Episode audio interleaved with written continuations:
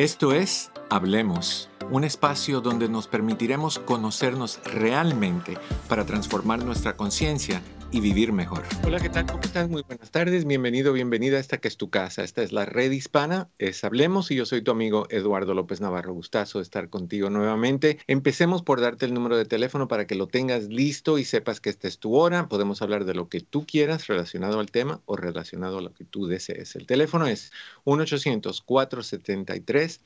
3003 1-800-473 3003. Mi querido Daniel, ¿cómo estás? Muy bien, doctor, muy bien, muchas gracias. La voy a saludar, pero no sé si está por ahí. Ahí está. Porque es que como siempre nos enseña su pelo y su elefante y todo eso, pues saludamos a, nuestra querida Luisa. Luisa, qué gusto saludarte. Hola doctor, a usted y a todas las personas que están conectadas hoy desde los estudios de la red hispana en Washington, D.C. Cámara apagada implica que hay algo que no quieres que veamos. Ahorita prendo la cámara con mucho gusto, no hay nada que esconder. No, pero por si acaso, uno nunca sabe. Yo pregunto, nada más pregunto. All right. Ah, pues yo estoy listo, así que mi querido Daniel, empezamos. En la prevención está la clave para vivir a plenitud. Esto es Salud al Día con el doctor Eduardo López Navarro. ¿Qué tal otra vez? Sé que has escuchado muchas veces hablar del tema de trastorno de ansiedad generalizado. Ah, has, escuchado hablar también sobre el estrés en los niños. Más que nada en estos últimos tiempos donde hemos tenido este problema de la pandemia y que han surgido de repente niños con problemas de ansiedad, con síntomas de ansiedad. Hemos encontrado donde normalmente eran más bien las mujeres las que tenían las ansiedades, los hombres lo tenían, pero no lo admitían porque son hombres. Y pues encontramos que los hombres lo tienen, lo tienen los niños y lo tienen las personas de la tercera edad. Todo se desató con este problema de la pandemia y, y todo el estrés que hemos tenido que vivir estos últimos años. Y quiero que hablemos de eso porque es un tema muy importante. Ustedes que son padres y tienen hijos que están viendo síntomas de los cuales vamos a hablar hoy en día, tal vez no sepan cómo manejar esta situación. Y para hablar de esto tenemos de invitada a la doctora Erika Angulo que se encuentra con nosotros desde Miami. Mi querida doctora, ¿cómo estás? Buenas tardes, encantada de estar aquí con ustedes. Un placer. Cuéntanos, cuéntanos, cuéntanos. ¿Qué es el trastorno de ansiedad generalizada? Mira, el trastorno de ansiedad generalizada consiste en un excesivo y constante nerviosismo, preocupación sobre una situación, muchas situaciones o un evento en particular. Generalmente, digamos, en los niños, eh, no necesariamente se va a dar solo con preocupación, muchas veces se da con irritabilidad, con eh, dificultades para conciliar el sueño, con pérdida del apetito, con dolores de estómago, dolores de cabeza.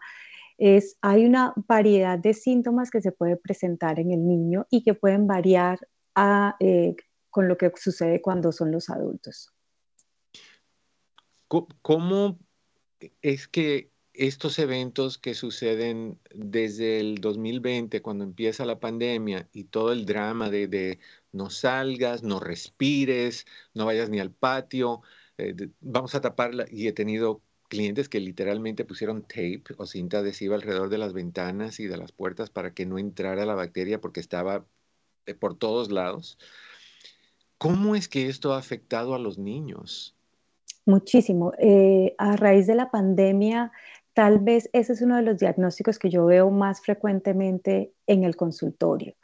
Eh, recordemos que durante la pandemia una de las emociones que estaba muy presente era el miedo, ¿no? Y el miedo nos, nos, nos sirvió como protección en ese momento, pero hizo que nuestro sistema nervioso y el sistema nervioso de los niños estuviera como en estado de alerta. Entonces, una de las cosas que pasa con la ansiedad es que precisamente el sistema nervioso está como en estado de alerta y los niños empiezan a ver como peligros eh, en, muchos, en muchos lugares. Entonces, eh, lo que nos sirvió en un momento para protegernos nos ha llevado a incrementar, yo diría significativamente, esta dificultad particularmente en los niños. Porque en cierta forma la ansiedad es un método de, cuidarse uno y de prevenir eh, problemas. Eh, así es, así es. Eh, tal vez es la emoción por excelencia que nos ayuda a cuidarnos y a identificar dónde hay peligro, dónde hay miedo y para protegernos. Eh, digamos que la gran dificultad es cuando esta ansiedad o estos síntomas que se empiezan a presentar, porque es bueno aclarar que todos, tanto adultos como niños, tenemos momentos en donde podemos sentir la ansiedad. Cuando estamos hablando de ansiedad, eh, un desorden de ansiedad generalizada, es cuando esta ansiedad empieza a impedir el funcionamiento normal del individuo, en este caso del niño. Entonces puede ser que el niño eh, presente dificultades para ir al colegio, se niegue a ir al colegio o que cuando es momento de ir al colegio eh, tiene mucho dolor de cabeza, dolor de estómago o de pronto no quiere ir a lugares públicos. Y para que esto se diagnostique tiene que haber pasado seis meses y que el, nivel de estrés sea como muy significativo, eh, que el niño empieza a evitar ir a ciertas situaciones o estar en ciertos ambientes. Y, antes de ir con la otra pregunta, te pregunto, Daniel, ¿le puedes preguntar a Luisa si ella me puede escribir en las llamadas si alguna de esas son relacionadas con el tema que estamos hablando, por favorcito, porque me gustaría darle preferencia a esas. sí, bueno. Gracias. Ahora, tú, tú me hablaste un poquito antes de entrar al aire, me hablaste un poquito sobre el estrés. ¿Cómo, ¿Cómo podemos definir esto es estrés nada más o esto es un trastorno de ansiedad generalizada? Sí, el estrés sobre todo es la respuesta fisiológica del cuerpo. Cuando hablamos de ansiedad, estamos hablando más como de los síntomas emocionales. ¿Qué es lo que pasa? Que mucho estrés o muchos factores estresantes en el niño puede desembocar en un trastorno de ansiedad generalizada. Eh, y probablemente, digamos, para, eh, en particular para los niños, una de las situaciones, hay muchas situaciones que pueden generar estrés en el, en el niño, un cambio de colegio, el divorcio de los padres, o inclusive cuando los, ah, metemos en muchas actividades a los niños y no tienen eh, espacio para ser niños, espacio para jugar, para crear, para inclusive aburrirse. Si estamos viendo a un niño que, demuestra algunas de estas señales. a veces los papás tienden a ser un poquito, eh, iba a decir ignorante, pero no quiero que suene como que son ignorantes, sino que ignoran eh, la realidad o la seriedad del problema porque lo confunden muchas veces con flojera, con mala crianza. No, pues es que tú sabes cómo es Toñito, que es muy, quiere hacer las cosas a su manera. ¿Cuándo es que debemos de decir, momentito, algo está pasando aquí? Cuando, mira, lo primero que quiero decirle a los padres, porque obviamente no tienen, no tienen el conocimiento como lo nombraste y no tienen por qué, porque no lo estudiaron, ¿cierto?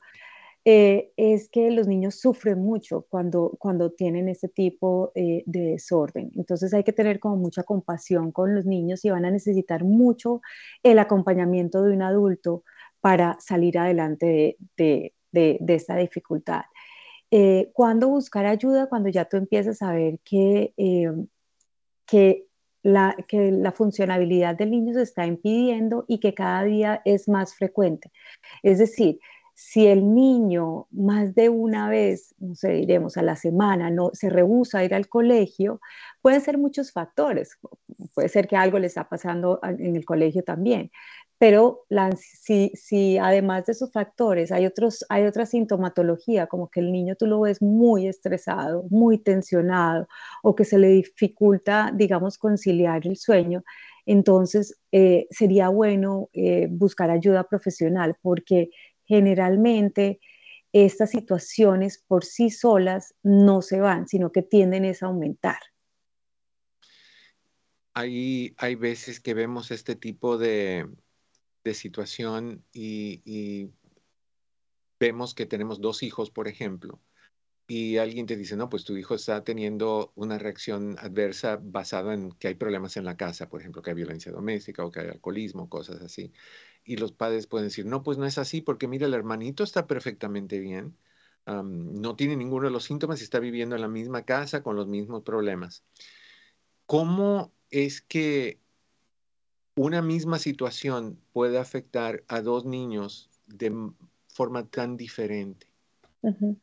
Yo, considero que hay dos, dos puntos que para mí son clave. Uno, las habilidades de cada individuo son diferentes, las habilidades de resiliencia o de eh, salir adelante ante la adversidad o de regular las emociones que se están presentando en el ambiente son diferentes, así sean los hermanos. Generalmente uno ve, eh, los hermanos tienen como personalidades diferentes, ¿no? Los que tenemos más de un hijo sabemos que, que pueden llegar a tener personalidades diferentes. Y también lo que, lo que yo he observado es que la manera como nosotros los padres nos relacionamos con cada uno de los hijos es diferente porque no soy el, aunque, aunque podríamos vernos y pensar que es la misma mamá, el momento de la vida donde yo tuve a este hijo y el momento de la vida donde yo tuve al otro hijo es diferente y tal vez la madurez es diferente y ese vínculo va a impactar también cómo eh, los diferentes niños o los diferentes hijos regulan sus emociones y las habilidades que desarrollan. Es, es curioso cómo todos tenemos nuestra personalidad determinada. Creo que, que, una de las cosas que yo he hablado muchas veces, que somos el producto de tres influencias, sociales, familiares y diferencias personales. Entonces puedes tener al mismo niño con las mismas dos eh, situaciones sociales y familiares, pero la predisposición o la resiliencia que trae o su forma de ser o su carácter hace que, que sí o no caiga en este tipo de situación. ¿Se quita? ¿Se trata? ¿Cómo se maneja esto? ¿Qué, o sea, porque sabemos cosas como la esquizofrenia no se quita, que se trata y hay que vivir con eso. La ansiedad generalizada, ¿se quita? La ansiedad generalizada, digamos que la ansiedad generalizada se trata y puede llegarse a regular. ¿Y por qué se dice, por qué se dice regular? Porque eventualmente el niño puede llegar a tener episodios de ansiedad más adelante, pero no estar el diagnóstico como tal.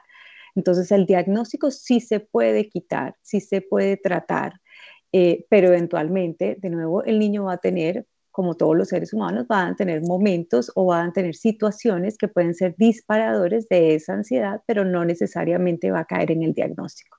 Súper. ¿Te importaría si vamos con una llamada que tiene una pregunta? Claro que sí. Me encantaría que, pudieras ayudar a esta señora. Ella es Guadalupe, ella está en California, en la mirada. Guadalupe, ¿cómo estás? Bienvenida, hablemos. Hola, doctor. Ah, muy bien. Adelante, te escucha la doctora. Sí, mire, mi pregunta es esta, es con mi hijo, él tiene 19 años. cuando estaba, cuando se graduó del, grado 12, él empezó con mucha ansiedad.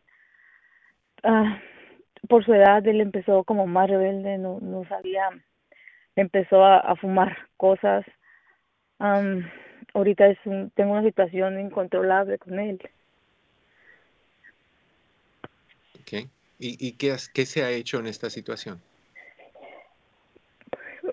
Pues aún nada, aún nada porque no sé cómo ayudarlo. Ay, corazón, ah. yo sé que es bien difícil para ti. Sí, no sé cómo ayudarlo porque él últimamente me, ha mandado videos de un muchachito que se que hizo algo en contra de su propia vida y él dice que nadie lo entiende. Yo trato de entenderlo, trato de acercarme, de ayudarlo, pero no sé qué más hacer. doctora. Mira, Guadalupe, bueno, primero que todo, eh, gracias por la confianza y estamos acá y podemos sentir el dolor eh, como madre. Y hay momentos en que es eh, indispensable buscar ayuda profesional porque él al parecer ya te está dando señales de que está necesitando ayuda. Muchas veces el fumar o el caer en en ciertas adicciones tiene que ver con intentos de quitar el sufrimiento. La está pasando mal y no sabe qué hacer y obviamente está, está yéndose por caminos que de pronto pueden ser eh, dañinos para él mismo. Entonces, eh, dependiendo de la ciudad donde estés, hay agencias gubernamentales que pueden proveerte servicios de salud mental y pues la idea es buscar ayuda para tu hijo porque eh, pues estos casos necesitan ayuda profesional. En, en, en una de las programas anteriores yo les di a ustedes el número 988, que es un número nacional para personas que están pensando en el suicidio, cualquier idea que tengan relacionada con el suicidio, eh, llaman en cualquier idioma 24 horas al día y tu, y tu hijo puede hablar con alguien que lo ayude a procesar esos pensamientos y a quitarse esos pensamientos y, a referirlo a algún lugar. Yo creo que, es bien importante, Guadalupe, que, que tu hijo reciba consejería o terapia individual, necesita hablar con alguien, por ahorita debería ser semanalmente. Obviamente que hay que chequear varias cositas. Hay que chequear si, si hay algún trastorno de hormonal, si hay algún bajón o subida de hormonas, de, hay que chequear, siempre lo, médico hay que chequearlo primero, chequear la tiroides, a ver si hay algo por ahí, chequear la vitamina D, a ver si hay algo por allá, eventualmente puede que tu hijo necesite algún tipo de medicamento. Hablamos mucho acá sobre los suplementos, tú conoces los suplementos que yo mayormente ah, recomiendo para, para la ansiedad, creo que es importante ante todo tener a un profesional que trabaje con tu hijo, que le enseñe a tu hijo cuáles son esas avenidas que él no ha explorado y que está haciendo que se vaya por el callejón equivocado, que sea la marihuana o lo que sea que esté fumando, o, la idea de, de, terminar con su vida. Eso es, eso es algo que no queremos que suceda. Estar ahí, escucharlo, apoyarlo, decirle que lo entiendes, aunque tal vez no lo entiendas, porque mucha gente critica, imagino doctora que tú has conocido a papá, es que los hijos le dicen los síntomas y dicen, ay, para de sentirte así, no seas tonto, eso se quita, que tú estás muy joven para eso. Y, no entienden lo difícil que es tenerlos y, y, vivir con eso. Entonces creo que eso es bien importante. Llama al 211 también, el 211 puede conseguirte agencias gubernamentales o comunitarias que provean terapia gratis o por bajo costo. Si tienes seguro médico, pues te vas con eso, lo que sea, pero hay que buscarle ayuda. Sí, está bien. Sí, disculpa, una pregunta. Y, y en dado caso que él tuviese alguna crisis o algo, o sea, yo, yo, mm, porque eh, sé que a veces por su edad yo ya no, pues yo no puedo sacar ni una cita con el doctor con él. ¿Podría yo hacerlo por ayudarlo? ¿Podrías hacer qué? De sacarle yo como ah, para él las citas de, de lo que él necesite. O sea, no, em, no, no, generalmente no te van a dar una cita si tu hijo es mayor de edad. Tu hijo tiene que hacer la ah, llamada. Lo que tú puedes hacer es sentarte con él y darle el teléfono y marcarlo tú y dárselo al oído y decirle, llama, yo estoy aquí contigo, yo voy contigo, yo te apoyo como sea. Pero él tiene que marcarlo, el compromiso lo tiene que hacer él. Sí, sí, está bien. Ok, lo voy a hacer. Pues muchas gracias. Y, me encantaría que nos dejara saber lo que sucede, con las cosas. ¿Ok, corazón? Sí, sí, gracias. Ok. Qué difícil para un padre encontrar una situación así y, generalmente, dime si, si esto es así, doctora. Muchas de las personas que tienen la ansiedad, cuando tú les ofreces la ayuda, te dicen que no. Tienen miedo o, entran en negación o qué sé yo, no, no quieren aceptarlo. Yo pensaría que lógica te dice, no, pues yo quiero quitarme esto de encima, yo quiero sacudirme esta, esta pesadilla, pero no, a veces no quieren ayuda. Sí, yo, quiero, yo creo que tiene que ver también con, con, con, los mitos que tenemos con respecto a buscar ayuda en salud mental. Y una de las cosas que yo generalmente, digamos, eh, animo en las redes sociales o cuando hago entrevistas como estas es a, a, ver la salud de una manera integral y entender que la salud mental es parte de toda la salud eh, integral de nosotros como, los, como seres humanos. Entonces, eh, una cosa importante que tú estabas diciendo es, como padres, es esencial que nosotros eh, abramos la puerta a nuestros adolescentes y a nuestros niños y eh, con una escucha sin juicio, ¿no? Porque hay veces es difícil entender que una persona eh, se quiera quitar la vida o que tenga riesgo suicidia o que, o que tenga miedos que nosotros no entendamos. Y, el hecho de que no lo entendamos eh, no quiere decir que no podamos estar ahí para validar la emoción. Generalmente, cuando nosotros tenemos, podemos vertir esa emoción en alguien, esa emoción pierde intensidad. Entonces, la, invitación a los padres siempre es a, estar eh, atentos a, prestar su presencia emocional y su escucha no necesariamente tenemos que resolver la situación, pero el apoyo y la compañía para que en el caso, digamos, de Guadalupe, su hijo pueda buscar esa ayuda que está necesitando, yo creo que va a ser un impulso fundamental en, la sanación de, situaciones como estas. Totalmente. Eh, y, no sé, tú qué piensas, pero a mí me parece que cuando uno tiene un joven que sea mayor de 18 y, esté así de mal, yo sé que, formalmente o, profesionalmente te dicen, no, no, no, todo tiene que ser con, él. Somos una cultura de apapachos. Y somos una cultura de, mamitis e hijitis y todos los hitis sabidos y por haber. Entonces, tú como profesional, ¿Crees que es buena idea que los padres tomen lo más posible eh, rienda en el asunto? No obviamente cargándolos y llevándolos, pero, pero sí empujándolos o dándole la mano y caminando con ellos porque están mal hasta que ellos puedan caminar solos. O tú sientes que, que tú nada más como mamá o papá debes decir esto es lo que es y te toca a ti hacer las cosas. No, la invitación siempre es a que como padres hagamos todo lo que está dentro de, nuestras manos, porque cuando una persona está teniendo síntomas o riesgos suicidas, pues está en, peligro, está en peligro de muerte y em, yo particularmente tengo una hija de 22 años y si mi hija estuviera en esa situación, yo voy a hacer todo lo que esté en mis manos para ayudarla, para empoderarla y para pasarle el mensaje de que yo en esta situación difícil estoy con, e, con ella, que veo su sufrimiento y que estoy de la mano para ayudarla. Entonces yo creo que cuando una persona está teniendo eh, dificultades en salud mental, necesita, necesita la compañía de las personas significativas y recordar que nosotros somos seres interdependientes,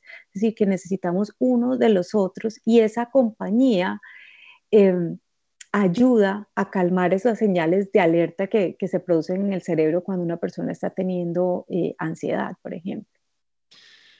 Esta pregunta, eh, eh, volteemos lo que estamos haciendo, porque hemos estado hablando hasta ahorita a los padres sobre cómo lidiar con sus hijos en esta situación. Ahora, imaginemos que te está escuchando ahorita o nos está escuchando ahorita un joven o una joven que tiene problemas de ansiedad y ha tratado de decírselo a sus papás, pero encuentran que los papás o no le creen la seriedad del problema o, la, humillan en cierta forma diciendo que es una tontería, que no debe de, que eso, es, eso se quita una sacudida y se te quitó.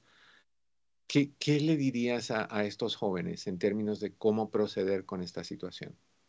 Bueno, yo lo primero que les diría es que esa emoción que están teniendo es válida que no son los únicos que les está sucediendo una situación como esta. Hay muchos, muchos seres humanos que están padeciendo la ansiedad. Y a mí me gusta una frase de Mr. Rogers que decía que su mamá le había dicho cuando estaba pequeño y era, detente y busca tus ayudantes, que siempre vas a encontrar uno. Entonces, eso es algo que yo trato de decirle mucho a los chiquitos y a los grandes y es, Puede que papá o mamá no estén ahí en ese momento y es doloroso que no estén, pero de pronto puede haber un tío, un amigo, un profesor, alguien que te puede dar la mano y el hecho de que tus papás no, tengan el conocimiento para entender esta situación no necesariamente tiene que ver con que no, con que no te quieren o con que estás solo, simplemente no tienen el conocimiento. Eh, y probablemente vas a tener que tomar, digamos, cartas en el asunto eh, tú y sobre todo buscar, buscar los ayudantes, buscar los ayudantes. Otra cosa que sirve muchísimo, eh, además de buscar ayuda profesional, para, los, para los adolescentes, para los jóvenes, es el ejercicio. El ejercicio les ayuda muchísimo a regular síntomas como este. No es reemplazo para la terapia, pero puede ayudarles mucho. Claro, no, pues hemos hablado mucho de, que el ejercicio activa los niveles de serotonina, serotonina controla el estado anímico, así que es fabuloso. Media hora mínimo donde haya sudor. No, no es el ejercicio de ir a caminar así mirándolos, no. Mi querida doctora, se nos acabó el tiempo tristemente, rapidito. ¿Dónde te encuentran si te quieren encontrar? Claro que sí, muchísimas gracias por la invitación.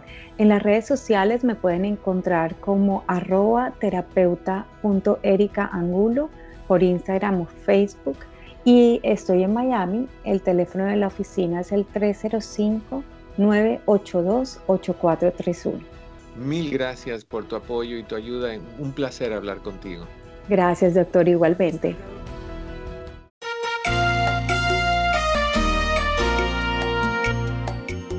¿Puede mi hija tener efectos secundarios de la vacuna contra el COVID?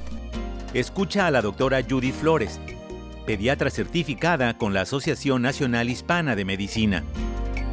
Sí, como muchas de las otras vacunas que le aplicamos a su hija rutinariamente, estas vacunas pueden causar reacciones. Pueden ser limitadas a un dolor en el brazo o la pierna donde se aplicó la vacuna. Puede incluir fiebre, cansancio o la niña puede estar más molesta. Todo esto se puede tratar con medicinas sin receta.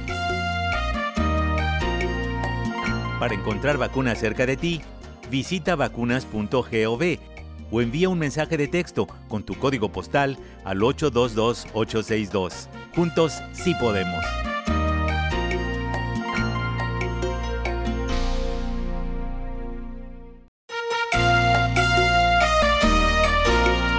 ¿Por qué son necesarias las vacunas actualizadas contra el COVID? Escucha al doctor Gonzalo Berman, jefe de enfermedades infecciosas de VCU Health. Las vacunas actualizadas protegen tanto contra el virus original del COVID como contra la cepa Omicron. También ofrecen protección para aquellas personas que han tenido COVID y ayudan a prevenir la reinfección, hospitalización y muerte a causa del COVID. La inmunidad de las vacunas no dura para siempre, por eso los CDC recomiendan las vacunas actualizadas para todas las personas que han completado su serie primaria de vacunación. Recibe la vacuna actualizada contra el COVID hoy. Juntos, si podemos. Encuentra vacunas actualizadas contra el COVID para personas de 5 años o más en vacunas.gov o envía un mensaje de texto con tu código postal al 822-862.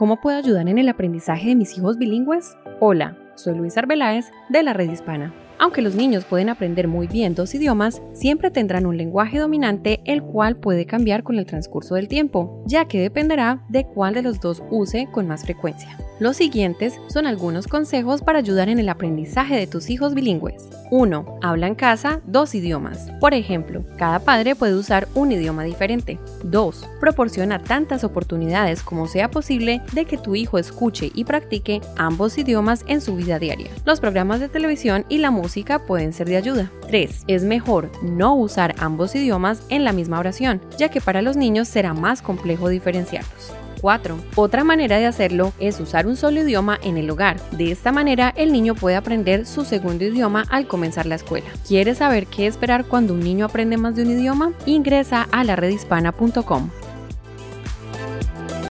Una de nuestras filosofías como pareja y como familia es vivir lo más sano que podemos. Ah, para nosotros prevención es algo que es muy importante. Yo me crié en los 90 cuando en ese entonces al VIH le decíamos SIDA. En esos tiempos no, no existían los medicamentos para prolongar la vida y fue parte de mi formación. Todavía es, todavía es un tema tabú. Creo que es importante para nosotros los latinos hacernos la prueba, tratar de cambiar las normas, tratar de quitar el estigma. Todos estamos a riesgo, aunque creamos o no. Uno nunca sabe hasta que no se ha hecho la prueba. Hacerse la prueba del VIH es importante porque la prevención depende de cada uno de nosotros. El hacerme la prueba del VIH me hace sentir que tengo más control sobre mi vida, protegiendo mi salud, igual protegiendo la salud de mis seres queridos. Para mí la palabra haciéndolo significa acción. Lo estoy haciendo. ¿Y tú? Saber es poder. Hola queridos amigos, aquí tienen a su doctora Isabel. Hoy quiero hablar de algo, de las personas iracundas. Y creo que tenemos que tener compasión con ellos. Hay veces que cuando alguien nos trata mal y sin respeto, inclusive si es una persona que más queremos como nuestros amigos o familiares, nos es difícil ser compasivos ante ese comportamiento. Sin embargo, por lo general tenemos que pensar por qué esa persona es así. Las personas iracundas o coléricas padecieron una niñez afectada por el rechazo y en esa misma medida reaccionan agresivamente respecto a los demás. Hay personas también que ofrecen nada más que enfermedades cerebrales y mentales y que tienen momentos de ira. Con compasión lograrás comprender que tú puedes ayudarlos. Hay más información y recursos en el app La Red Hispana. Un mensaje de esta emisora y de la redhispana.com. Conoce las herramientas para mejorar tu vida. Hablemos con el doctor Eduardo López Navarro. ¿Cómo me encanta escuchar esa palabra? Hablemos. Lo dice tan, tan sensualmente esta persona, como que te invita a querer hacer más. O sea, hablar. Eh, 1-800-473-3003 para que hablemos. ¿Quieres hablar? Háblame. Acá en tu casa, la red hispana. All right, vamos a hablar un poquitín. Te doy el número nuevamente: 1-800-473-3003. 1-800-473-3003. 3003 para que hablemos de lo que sea que está pasando contigo, de cualquier tema. Vamos a ir con Mari en un momentito y también vamos a ir con las personas que van a llamar y los que están en el chat. Quiero compartir contigo algunas notitas que tengo sobre consejos para ayudar a los niños a escapar el ciclo de la ansiedad. ¿Okay? Número uno, el objetivo no es eliminar la ansiedad, sino ayudar al niño a manejarla tú no puedes eliminar la ansiedad, eso le toca a un profesional, pero si puedes ayudar a minimizarlo sin tener que estresar al niño y mucho menos diciéndole que no es cierto lo que está sintiendo, si lo siente. Es como si tienes a un esquizofrénico que te dice las voces me están diciendo tal cosa, tú no las escuchas él o ella sí las escuchas. Lo peor que puedes hacer es llevarle la contraria. No, evites cosas solo porque le producen ansiedad al niño. Si salir a casa de los tíos le produce ansiedad, no dejes de ir a casa de los tíos. Él tiene que irse adaptando y acostumbrando y amoldándose a vencer su miedo y tener una vida rutinaria y cotidiana. Expresa expectativas positivas. Y realistas. Eso es bien importante con el niño. Respeta sus sentimientos, pero no los fortalezcas, los negativos. Si fortalece cuando el niño te dice, lo voy a vencer, claro que lo vas a vencer, mira todo lo que has vencido. Y ese es un buen punto. Recuerda al niño todas las veces que ha tenido situaciones difíciles, cuando Pompito te, te echaba agua. En mi caso, cuando yo estaba en la escuela, se usaba mucho que te pusieran un alfiler de esos que se llama thumbtacks en la silla, con tape y tú llegabas muy tranquilo, venías entrando al salón a la nueva clase, te sentabas y de ahí brincabas porque te enterrabas eso por, por tus pompis. O sea, eh, eh, entonces, venciste eso, ¿cómo no vas a vencer esto otro? No hagas preguntas inapropiadas dirigidas a eso nada más, le vas a traer, a la, es como decirle al niño, oye, ¿te estás sintiendo bien? ¿Sientes ansiedad? Tienes eh, nerviosismo, si tú traes eso a colación, el cerebro va a irse ahí y lo va a activar. no refuerces eh, el, temor de los niños. No le digas, sí, ¿verdad? Sí, tienes que andar con cuidado. No, no, no, estás bien, estás súper bien. Mira lo fuerte que estás. Mira, oye, hablando de fuerte, ¿te acuerdas cuando tal cosa? Y le desvías el tema para que el niño se sienta mejor. ¿Ok? Alienta a tu hijo a tolerar su ansiedad, darle dale fuerzas y dile cómo lo ha hecho. Enséñales esos ejemplos donde anteriormente la pudo vencer. ¿okay? Trata de que el periodo de anticipación sea corto, piensa en las cosas detenidamente con el niño para que entienda que sí tiene más control del que él piensa. Ah, y, y honestamente, si tienes un problema, busca ayuda. Eso es importantísimo. No dejes esto ir. La ansiedad tiene algo que es problemático, entre otras cosas.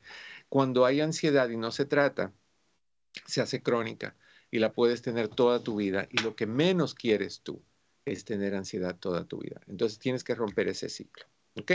Mi querido Daniel, tú me dices si vamos con alguna promo o si vamos directamente. Hablemos. Este es tu encuentro con el doctor Eduardo López Navarro. Llama ahora al 1-800-473-3003 hablemos. Y este es tu encuentro, encontrémonos para hablar. 1-800-473-3003, María en Los Ángeles. Bienvenida, hablemos. ¿Cómo estás, corazón? Aló, buenas tardes. Hola, Mari, bienvenida. Ah, ah, gracias, doctor, es un gusto hablar con usted. Ah, mire, tengo una pregunta muy importante. Mi hija tiene 17 años, ella sufre de ansiedad Ah, ella me dijo que hace como dos años ya se le había desarrollado, bueno, dijo que desde muy pequeña lo tenía, pero que ella no se daba cuenta y no sabía que era eso. Pero hasta hace como dos años ya fue algo más fuerte. Ah, estaba en terapia con una psicóloga, pero este, su psicóloga se movió a otro lugar y ella no, no me avisó y ah, no fue a contactar a otro psicólogo.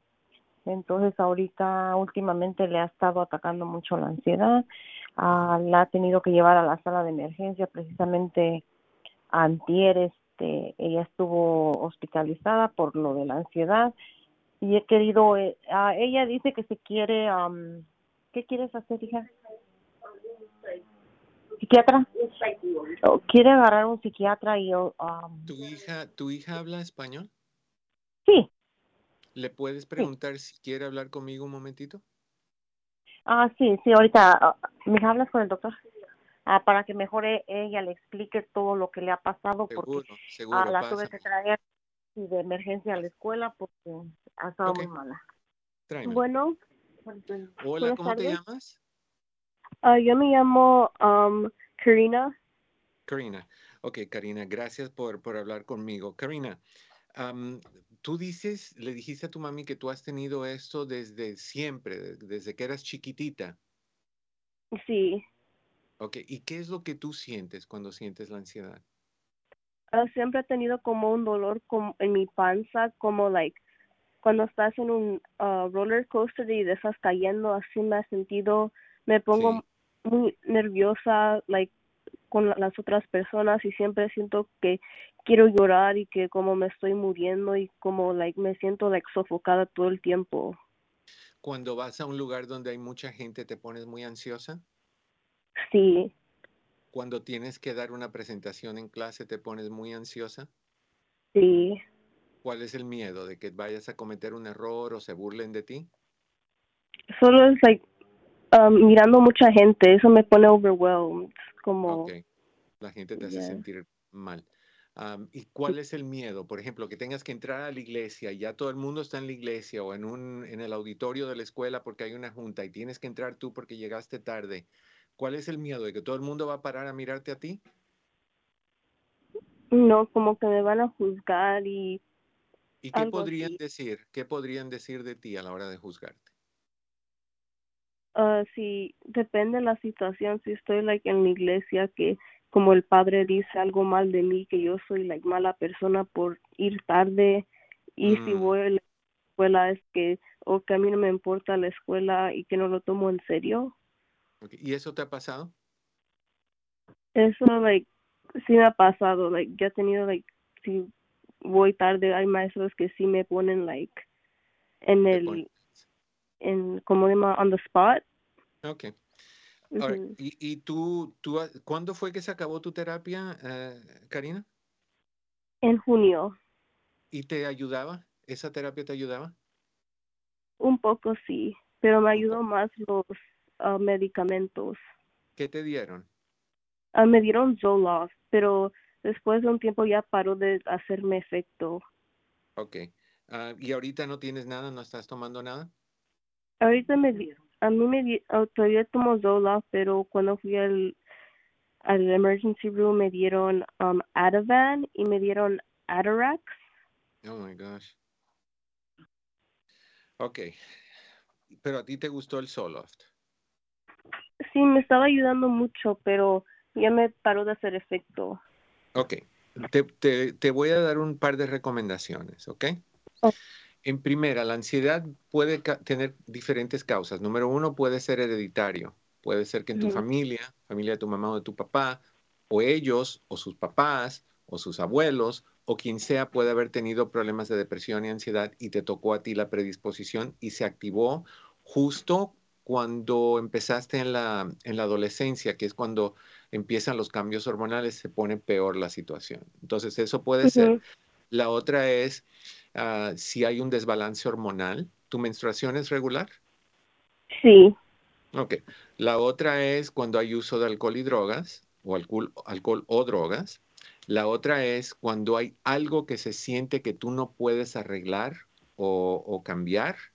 Y la otra es cuando hay un miedo a lo que pueda pasar, a lo desconocido. Tiene un saborcito lo tuyo a social anxiety, ansiedad social que es el, sentirte incómodo alrededor de mucha gente. El Zoloft es generalmente muy bueno para eso. Sin embargo, hay dos cosas que podemos hacer.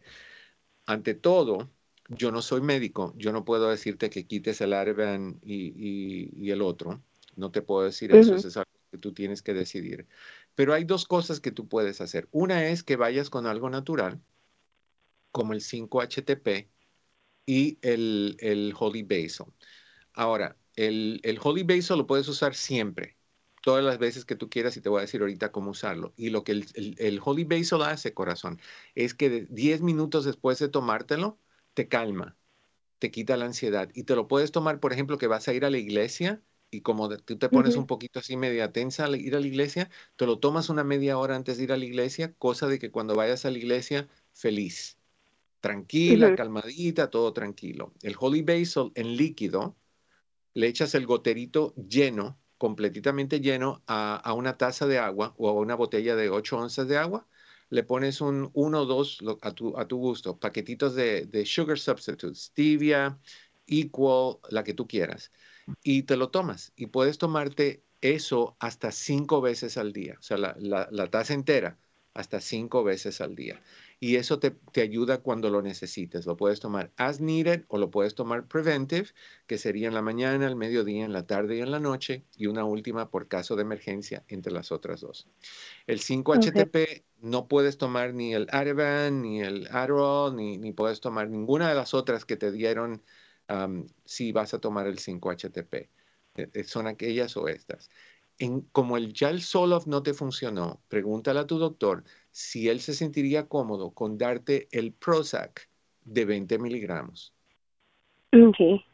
Ok, ese, el Prozac es excelente para la ansiedad y la depresión. El Zoloft a veces causa más ansiedad, que es curioso, pero el, el, el Prozac es excelente.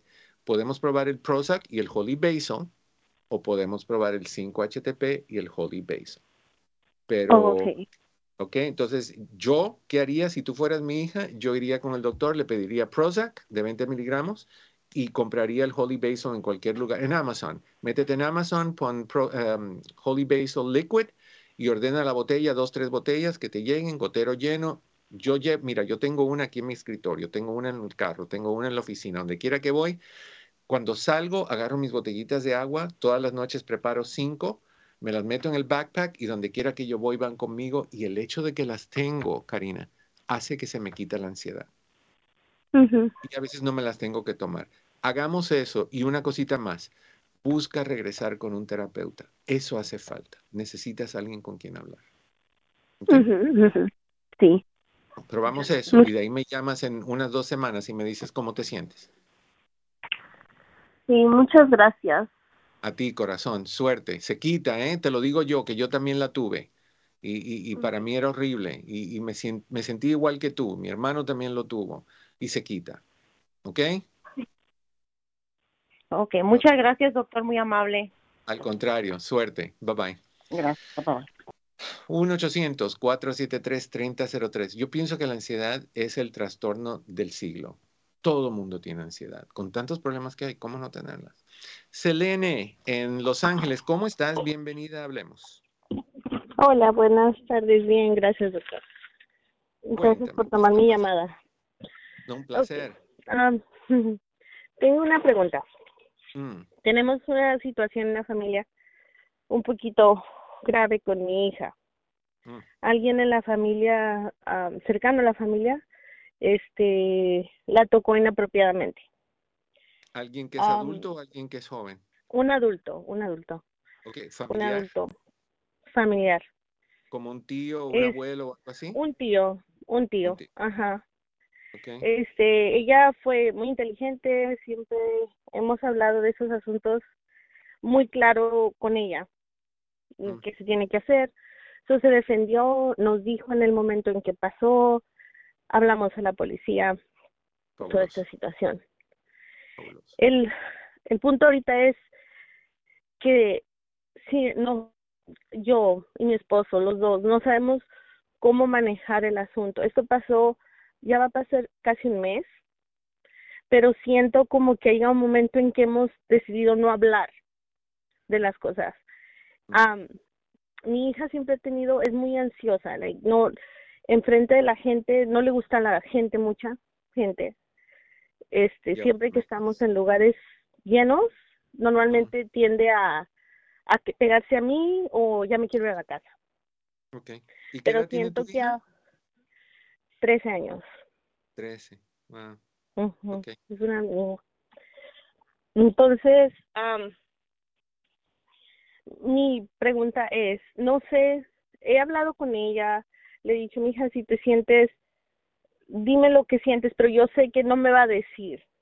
No, a veces, el otro día me preguntó, este, mamá, ¿y, y ya fue la policía a recoger a este señor?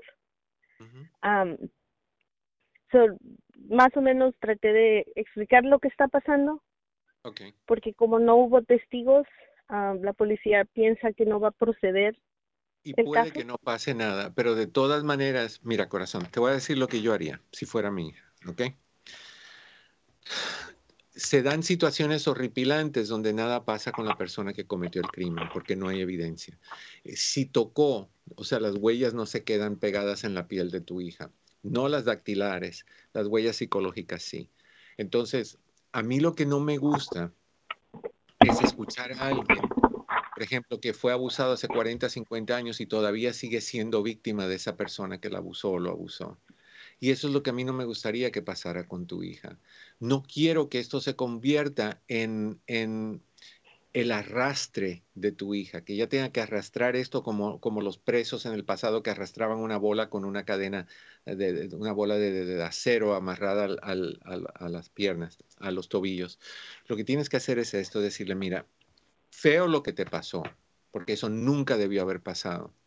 No es un reflejo de ti, ni lo pediste, ni lo buscabas, ni lo querías.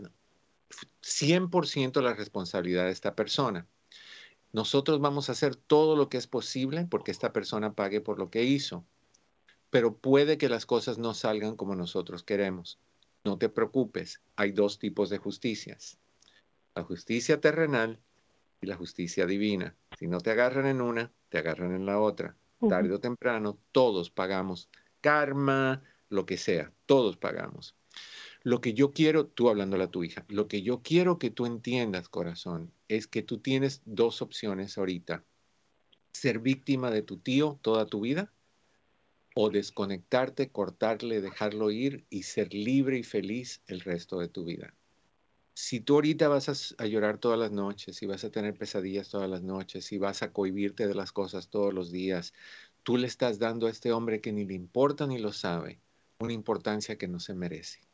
Yo lo que quiero es que tú digas, no, yo no soy víctima de nadie, yo soy una superviviente de un evento negativo, pero no víctima, porque víctima te pone en posición de, de, sumisa, de pobrecita yo, de voy a tenerle miedo a la vida y tú no quieres eso. Es la mejor manera de hablar.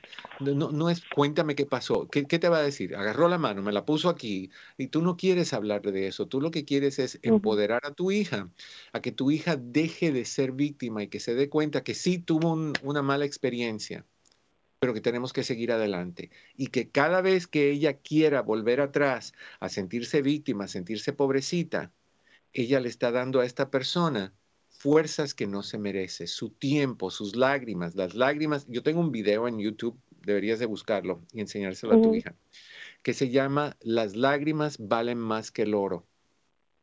Las lágrimas son un regalo valioso y no se le dan a cualquiera. Se le dan a alguien que de verdad se las merece cuando muere un ser querido, cuando muere una mascota, pero no cuando un idiota estúpido X, Y y Z, para no decir otras cositas, hace lo que hizo el tío. A ese no le damos una lágrima, ni una lágrima. Y lo que me gustaría que hicieras es que empoderaras a tu hija a pensar así. Ahora, es importante que tu hija reciba terapia. Para que esto que yo te estoy diciendo, tu hija lo aprenda. Tu hija lo entienda y tu hija salga de ahí diciendo, víctima no más. Yo soy dueña de mis emociones. Y parte de lo que va a tener que hacer en algún, algún momento es escribirle una carta a esta persona. Yo personalmente no se la mandaría, yo lo haría simbólicamente, de ahí se va a un parque una mañana, una tarde, lo que sea, la lee en voz alta, llora, grita, patalea y lo que sea, y de ahí la destruye, la quema o la entierra y se va. Y ahí queda. Y cada vez que venga a su mente el recuerdo de lo que pasó, no, no es mío, no me pertenece, ya lo dejé ir. Y eso es empoderarla a convertirse en superviviente, no sobreviviente. La gente piensa que hay que ser sobreviviente de cosas. Para nada. El sobreviviente está en un barquito en alta mar, sin remo, sin vela y sin motor. El superviviente tiene el motor de un avión, la vela del tamaño de un edificio enorme y remos grandísimos y si no rema con sus manos y sus brazos. Ese es el superviviente y eso es lo que tu hija tiene que ser. Ok. Había pensado que tal vez eso era como quitarle importancia, no importancia, pero seriedad a lo que pasó. No, ah, no le estás quitando seriedad.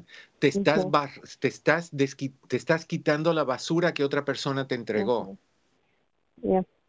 ¿Por qué tú tienes que cargar algo que no es tuyo? que tú no lo propiciaste, que tú no lo pediste, que se te, se te obligó.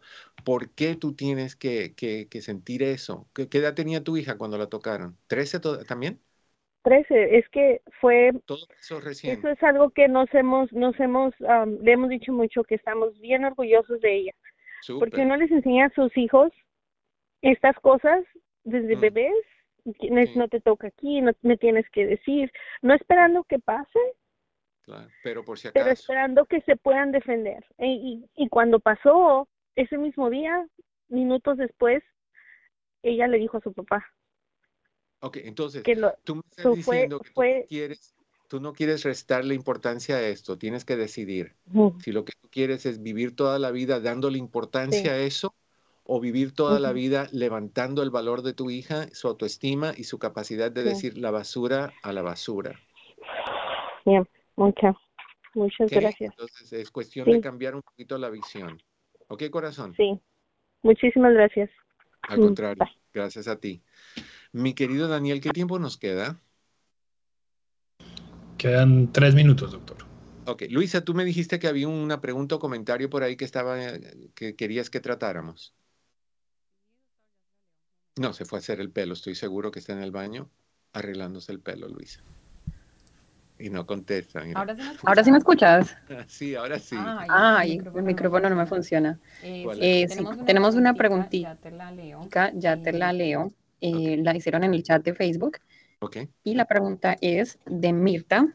Dice, después de ser diagnosticada y medicada con fluoxetin, ¿hay posibilidad de salir completamente de la ansiedad generalizada? Yo creo que sí. Eh, la ansiedad es algo raro porque la ansiedad tiene la capacidad de volver cada vez que te sientes fuera de control en alguna situación o cada vez que le temes a lo desconocido. Entonces, lo que tenemos que hacer es convertir la ansiedad en, en, una alarma de que tu sistema nervioso está un poquito sobreestresado o estresado y, o sobrecargado y necesitamos identificar lo que nos las está causando y resolverlo. Al momento que empieces a resolverlo, no quiere decir completamente quitarlo, empezar a resolverlo, baja la ansiedad. El fluoxetine es excelente porque cuando estamos bajo mucho estrés o tensión, los niveles de serotonina se desbalancean. El, el fluoxetine, que es el Prozac, estabiliza y de ahí uno vuelve a la normalidad. Y generalmente puedes sentir ansiedad por aquí y por allá, pero nunca de la misma manera que antes. Pero en caso de que lo sientas, es simplemente decir, no, no le tengo que tener miedo. Esa es una alarma de mi sistema nervioso que ahora me va a avisar con un poquito de nerviosismo cuando algo está fuera de control y lo vuelvo a poner en control. Obviamente que no siempre puedes volver al fluoxetine si hace falta, pero también puedes usar, si el, no es tan fuerte la situación, puedes usar el, el 5-HTP con el Holy Basil y fabuloso con eso pero generalmente ya que te da una vez ansiedad puede volverte a dar. pero la idea es que vamos a, controlarla y a vencerla y cada vez que llegue le cierras la puerta y le digas, aquí no, vete a otro lado, vete con los abusadores, con los que dañan a los niños, métete en esos al mil por ciento, no al cien, al mil, dáselas a ellos. Pero aquí yo no lo quiero, no me lo merezco y no, no lo necesito en mi vida. Créeme que tu cerebro escucha cuando tú piensas en voz alta. No quiero que todo el mundo ande hablando en voz alta ahorita en la calle y van a, van a decir que estamos creando una cultura de gente inestable. Simplemente que tienes que poner atención a cómo tú le dices a tu cerebro muchas veces que se sienta mal, que se sienta menos. Y eso no es lo que tienes que hacer, es vencer. Gracias por estar con nosotros. Te deseo que en el camino de tu día cada piedra se convierta en flor. Mi querida Luisa, mi querido Daniel, muchas gracias a ustedes. Un abrazo, los quiero un montón. Nos vemos pronto.